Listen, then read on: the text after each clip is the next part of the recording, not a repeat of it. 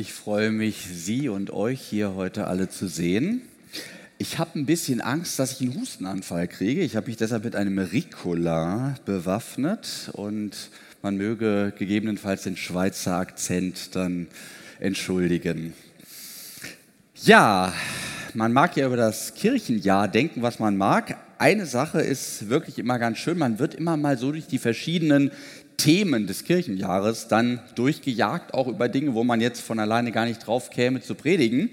Heute geht es um das Thema Ordnung, das nach meiner Wahrnehmung immer dann spannend wird, wenn sie verloren gegangen ist.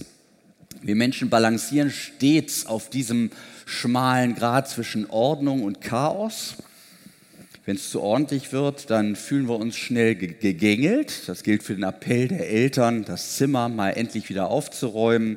Ebenso wie für eine ja als korinthenkackerisch empfundene ja, äh, Gesetzgebung, die uns die Luft zum Atmen nimmt. Wenn das Pendel dann aber in die umgekehrte Richtung umschlägt und wir nicht mehr durchsehen, dann wird es natürlich ebenso ungemütlich. Dann beginnt der widerborstige Teenie seinen Grundsatz zu überdenken, dass Unordnung erst da beginnt, wo das WLAN nicht mehr durchkommt. Und selbst im linkspolitischen Spektrum werden dann Gedanken über Ordnung, strategische Gesichtspunkte plötzlich irgendwie auch populär. Ordnung muss sein, fragt sich nur nach welchen Maßstäben. Wir hören uns jetzt eine Begebenheit an, bei der die in Israel sonst so heilige Sabbatordnung plötzlich auf dem Prüfstand steht. Da heißt es, ähm, es begab sich, dass Jesus am Sabbat durch ein Kornfeld ging und seine Jünger fingen an, während sie gingen, Ähren auszuraufen. Und die Pharisäer sprachen zu ihm, sieh doch, warum tun deine Jünger am Sabbat, was nicht erlaubt ist? Und er sprach zu ihnen, habt ihr nie gelesen, was David tat, als er in Not war und ihn hungerte, ihn und die bei ihm waren? Wir gingen in das Haus Gottes während der Amtszeit des hohen Priesters Abjatar und aß die Schaubrote, die niemand essen darf als die Priester, und gab sie auch denen, die bei ihm waren. Und er sprach zu ihnen, der Sabbat ist um des Menschen willen gemacht und nicht der Mensch um des Sabbat willen. So ist der Menschensohn ein Herr auch über den Sabbat. Ich weiß nicht, wie ihr das wahrnehmt. Ich habe den Eindruck, dass der Umgang mit den großen gesellschaftlichen Themen wie so ein großes Pendel hin und her schwingt. War der Ruf nach Ordnung in meiner Großvätergeneration noch sehr beliebt? Geriet er in meiner Vätergeneration dann irgendwie so in die Geisterbahn des deutschen Wortschatzes? Wenn das Wort Ordnung überhaupt gebraucht wurde, dann höchstens bezogen auf so die kleinen Dinge des Lebens. Das Kinderzimmer, der Kleiderschrank, der Werkzeugkasten. Aber im öffentlichen Raum stellt sich dann so eine ja, gewisse Verlegenheit ein. Bis heute kriegt manch einer das Wort nur noch so ironisierend über die Lippen, so mit drei R gesprochen, in erhöhtem Ton mit etwas steifem Oberkörper. Und unser Predigtext scheint uns in dieser Haltung auch erst einmal zu bestätigen. Die Ordnungshüter, die Pharisäer, diese mürrischen alten Männer, die sind ja nun wirklich die Letzten, denen man hier Sympathie entgegenbringen möchte. Sie wirken wie die Abschnittsbevollmächtigten aus finstersten DDR-Zeiten, sowie Politessen auf dem Gebiet des Religiösen. Also Sympathie kriegen die von uns für die Art und Weise, wie sie sich hier zeigen, nicht. Hm. Die schleppen einen sofort ab und sagen, nein, nein, Jesus, wir haben das hier gesehen. Deine Jünger haben beim Sabbatspaziergang durch das Kornfeld nicht etwa nur die Hände durch die, äh, die Ehren durch die Hände gleiten lassen, um die schöne Schöpfung Gottes zu ertasten. Nein, nein, sie haben zugegriffen, Ehren abgerissen. Und wir haben es gesehen. Und das, mein Lieber, ist eindeutiges Ernteverhalten. Ernte aber ist Arbeit. Und Arbeit am Sabbat, weiß jedes Kind, das ist verboten. Wir erteilen dir als Lehrer dieser Jüngerschar hiermit eine fette Rüge. Was soll man noch sagen bei so repressivem Verhalten, besonders wenn man weiß, dass dies nur die erste freundliche Warnung war, während auf wiederholtes wissentliches Brechen der Sabbatruhe die Todesstrafe durch Steinigung stand. Wer möchte unter diesen Umständen noch eintreten für eine verbindliche ethische Ordnung, noch dazu auf dem Gebiet des Glaubens, wenn das alles so lebensfeindlich ist? Jesus hat es ja selbst gesagt, der Sabbat, der steht im Israel im Grunde für die Ordnung als solche, der ist doch für den Menschen da und nicht umgekehrt. Ist da nicht die Aufforderung folgerichtig, den alten Männern den Laufpass zu geben, dass wir ihnen sagen, hört mal, das regelt sich doch von allein. Glaube ist Privatsache, da soll keiner reinmengen. Das führt nur zur Heuchelei. Also, die Ordnung sind wir selbst oder, wie man das landläufig harmloser formuliert, das muss jeder so für sich selbst wissen. Und dann strickt man sich seine eigene Ordnung aus dem, was man sich so unter Nächstenliebe vorstellt und betont, dass man das natürlich von Situation zu Situation kreativ handhaben muss. Da kommt dann raus, dass jeder den Feiertag so begehrt, äh, begeht, wie es ihm gut tut. Dass man, das Stichwort lautet flexibel, die Ordnung und Gebote Gottes mehr so im Sinne eines Vorschlagkatalogs aufnimmt, aus dem man auswählt, wie es das Leben, was auch immer das dann sei, eben gerade erfordert. Es ist interessant, dass Jesus hier so nicht verfährt. Er sagt nicht zu den Pharisäern, ihr mit euren alten Ordnungen geht ihr mal die Leute nerven, Nein, die Ordnung erkennt Jesus grundsätzlich an. Er sagt nicht, die Ordnung sei schlecht, darum müsse sie fallen, sondern er erinnert an ihre Funktion und verleiht ihr die Ehre, die ihr zukommt. Diese Ordnung ist für den Menschen gemacht. Sie soll ihm dienen. Sie soll den Menschen in seinem Lebensraum bewahren. Sie bedeutet Gottes schützende Hand über eine Welt, die durch den von Gott entfremdeten Menschen im Chaos zu sinken, versinken droht. Also wohlgemerkt, der Mensch ist aus biblischer Sicht von Natur aus nicht Anwalt einer besseren Welt. Vielmehr dient die Ordnung dazu, den Menschen vor dem übergriffigen Mitmensch zu schützen. Und beim Sabbatgebot kann man sich das an unserem heutigen Feiertagsschutz auch ganz gut klar machen, finde ich. Der Einzelhandel versucht stetig die Zahl der verkaufsoffenen Sonntage zu erhöhen und verweist dabei gern auf die Berufstätigen, die ja auch irgendwann mal einkaufen müssen. Leuchtet ja ein. Möglicherweise sind aber auch finanzielle Interessen mit im Spiel. Alternativ fällt mir da auch eine Kampagne der Humanistenverbände ein. Vor einigen Jahren, sie forderten unter Berufung auf die individuelle Selbstbestimmung die Zulassung von Tanzveranstaltungen am Karfreitag. Ob da neben der Freude am Tanzen, haben wir ja auch eben im Lied gehört, nicht, auch eine Geringschätzung religiöser Überzeugung eine Rolle spielt, sollte man nicht gänzlich ausschließen, würde ich sagen.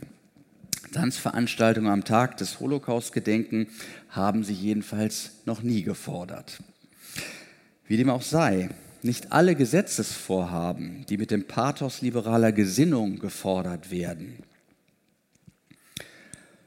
atmen auch wirklich den Geist der Freiheit. Die Bibel weiß von der menschlichen Ambivalenz gegenüber bestehenden Ordnungen und dem Wunsch, lieber autonom, das heißt selbstgesetzlich zu leben. Der gesetzgebende Mensch ist dabei nicht wirklich stets Sachwalter guter Ordnung, sondern oft ein bedenklicher Unsicherheitsfaktor. Nach biblischem Denken bedarf er erst der Einweisung in die guten Ordnung Gottes. Man muss den Geist des Gesetzes, also seine Intention verstehen, um dann Bewahrer und Treuhänder seines Schöpfers sein zu können. Und wo Menschen dieser guten Ordnung Gottes eigenmächtig, natürlich nur mit besten Absichten, die verändert haben, da haben unsere Gesellschaften oft nicht so gut ausgesehen. Dafür, da, dabei schützt übrigens auch die sogenannte gute Gesinnung nicht, denn die hatten ja die Pharisäer. Dass die Pharisäer uns häufig in der Rolle des Kinderschrecks begegnen, sollte ja nicht darüber hinwegtäuschen, dass sie ein grundsolides Anliegen hatten. Um nicht weniger als die Heiligkeit Gottes ging es ihnen. Auch der Alltag des Menschen sollte diese Heiligkeit Gottes reflektieren. Gottes Gebot sollte Geltung haben und das nicht nur so allgemein und freischwebend, sondern ganz konkret in den Alltag hinein. Und so überlegte man sich haarklein für jede erdenkliche menschliche Handlung geht das oder verletzt das jetzt Gottes heilige Ordnung? Und wenn das geht, das aber nicht, wie formulieren wir die Ausnahmen in der Mitte? Ja, man ahnt es, es kommt dabei ein dichter Regeln-Dschungel heraus, wie wir ihn vielleicht von unserer Finanz- und Steuergesetzgebung her kennen und die wir deshalb auch so sehr lieben. Aber, und das ist im Grunde das Tragische, dieses dichte Gitterwerk von rabbinischen Vorschriften geriet nun zu einem einengenden und bedrückenden Gefängnis. Der Urheber der Ordnung, dessen Heiligkeit Menschen eigentlich aus dem Bannkreis innerer Gebundenheiten und weltlicher Verstrickungen in die Freiheit der Kinder Gottes bringen sollte, der erschien plötzlich als der oberste Folterknecht, der Menschen gängelt, der mit seinen Vorschriften unsere Füße nicht auf weiten Raum stellt, sondern das Leben zum Drahtseilakt werden lässt. Jeder Schritt wird beobachtet. Pass auf, kleines Auge, was du tust. Nee, was du siehst. Wie konnte das geschehen? Ich verstehe es so. Wenn vor lauter Eifer um die Ordnung der ordnende Urheber vergessen wird, dann wird die Ordnung selber verändert, wird pervertiert. Wenn wir beim Hören von Gottes Gebot den nicht mehr vor Augen haben, der das Gebot spricht, dann verändert sich das Gebot unter der Hand. Ich erinnere mich, dass ich einmal meinen damals noch kleinen Sohn, dem habe ich ein Sammlermodell aus meiner Vitrine zum Spielen gegeben. Ich habe ihm dann so genau erklärt, wie ich möchte, dass er mit dem Auto umgehen soll. Er spielte dann sehr vorsichtig, sehr umsichtig. Ab und zu schaute er zu mir rüber, um sich zu vergewissern, dass ich noch zusah und auch zufrieden damit war. Und dann klingelte es an der Tür, ich musste raus. Und als ich wieder reinkam, hatte das Grauen bereits seinen Lauf genommen. Hm. Mein Kleiner testete inzwischen ausgiebig die Flugeigenschaften des Modellautos, dessen Wert in der Sammlerwelt bis zu meinem Verlassen des Zimmers durchaus beträchtlich war. Danach leider nicht mehr. Denn er befand auch, dass das Auto sicherlich stabil genug war, weil schließlich Papas Auto, dass man es als Skateboard benutzen konnte. Die Stoßstange, die Motorhaube, alles lag so im Zimmer rum. Papa war not amused. Was war geschehen? Mein Sohn hatte den Geber der Ordnung aus den Augen verloren. Damit verschwand auch diese Bewahrungsabsicht, die hinter dieser Ordnung stand. Und es gewannen neue Absichten die Oberhand. Und so machte sich mein Sohn nun eigenmächtig daran, seine eigene Betriebsordnung für das Auto zu entwerfen, nach seinen eigenen Vorstellungen und Zielsetzungen. Als da sind höchstmögliche Mobilität und Belastbarkeit. Ich bin sicher, dass er das in der vollen Überzeugung tat, dass seine Ordnung dem Auto guttun würde. Aber es war nicht mehr die Ordnung im Geist des Vaters. Er hatte mich als den Ordnungsgeber aus den Augen verloren. Er sah nur noch das Auto bzw. das, was davon übrig geblieben war. Das ging den Pharisäern in Bezug auf die Ordnung Gottes nicht anders und es wird auch uns nicht anders gehen, wenn wir die Verbindung zwischen Geber und Gabe, zwischen Gott und seinem Gebot aus den Augen verlieren. Da gerät unsere menschliche Eigenmächtigkeit irgendwie rein die eigenes Bemächtigungsstreben mit Heiligkeit und Lachsheit oder umgekehrt Gleichgültigkeit mit Gottes Güte verwechselt. Und wehe uns, wenn wir durch irgendwelche selbstgemachten Vorschriften oder Zugangsbegrenzungen Menschen den Weg in Gottes Gemeinschaft verbauen. Das sind ja Diskussionen, die wir hier auch immer wieder haben, nicht? Wenn man bestimmte Strukturen auf den Prüfstand stellt, erleichtert das Menschen, hierher zu kommen oder verbaut es ihnen den Zugang. Und richtig, was müssen die Menschen von einem Gott gedacht haben, der so kleinlich ist wie der Gott der Pharisäer, der Anstoß daran nimmt, dass Menschen ihrem Hunger nachgehen. Deshalb müssen wir uns diese Frage auch für unseren Expo-Wahl hier stellen, wo wir die Gastfreundschaft und die Liebe Gottes Menschen nahebringen und Nachfolge als Fest des Lebens feiern wollen. Entspricht unsere Kultur dem Willen Gottes?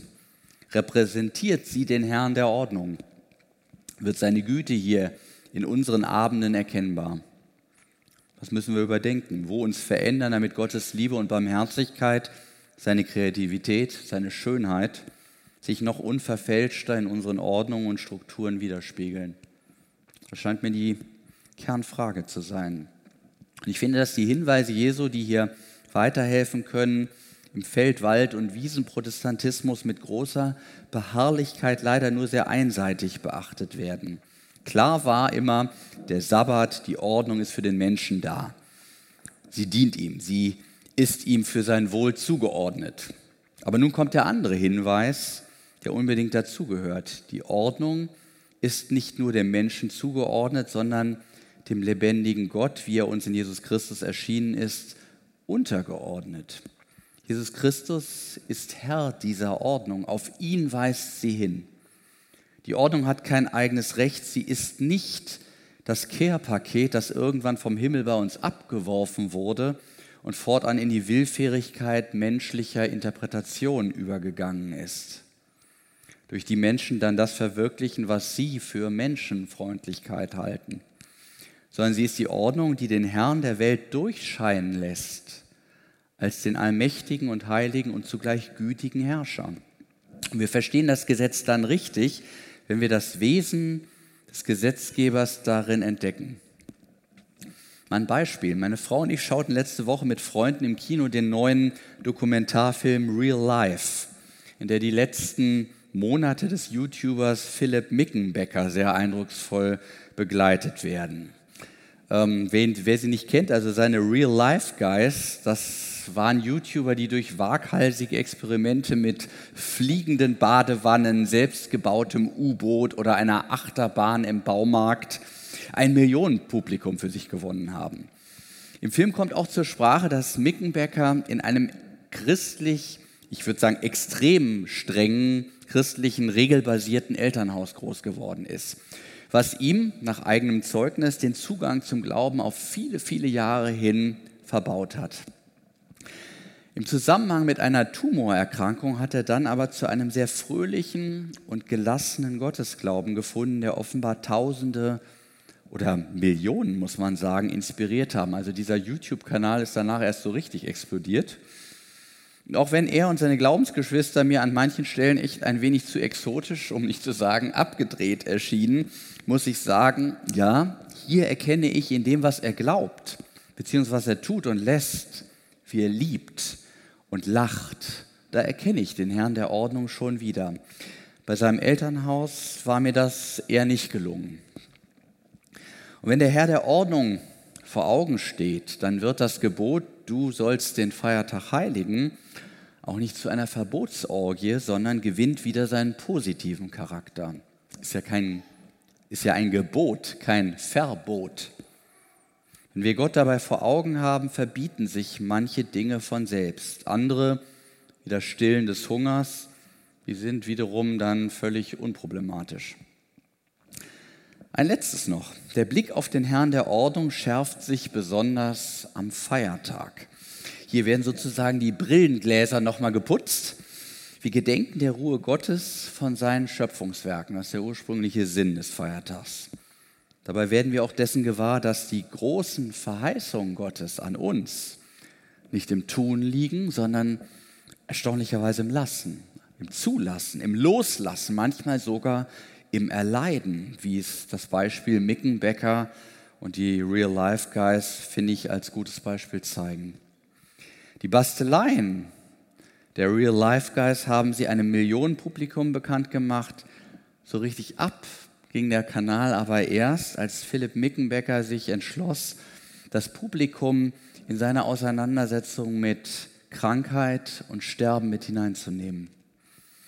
Dem Menschen, der von seinen Werken ausruht, der sich nicht über sein Tun definiert, sondern aus dem Vertrauen auf Gott lebt, aus dem, was er, was er ihm schenkt, dem ist eine besondere Ruhe verheißen. Es ist eine Ruhe, in der das Geschwirr des Alltags zum Erliegen kommt, wo der Blick frei wird auf das, was Gott tut, was er uns tut mit seiner Schöpfung, mit all ihren Ordnungen und wo der Blick frei wird auf das, was es heißt, Mensch zu sein. Und in dieser Ruhe öffnet sich gleichnishaft schon jetzt ein Stück weit die Tür zum Vaterhaus und zur Schönheit Gottes, in dem uns die ewige Ruhe der Kinder Gottes versprochen ist. Jesus ist diese Tür. Er ist technisch gesprochen das Scharnier zu dieser Erfahrung. Er ist der Herr über den Sabbat. Er führt uns zu einer umfassenden Ruhe, zu einem endgültigen Ankommen bei uns selbst, indem wir bei ihm ankommen. Und werden wir überraschend feststellen, dass bei ihm Zuspruch und Anspruch eins sind. Und uns wird dann klar, Ordnung muss sein, weil sich darin für uns alles zum Heil in seiner ewigen und vollkommenen Gemeinschaft ordnet. Amen.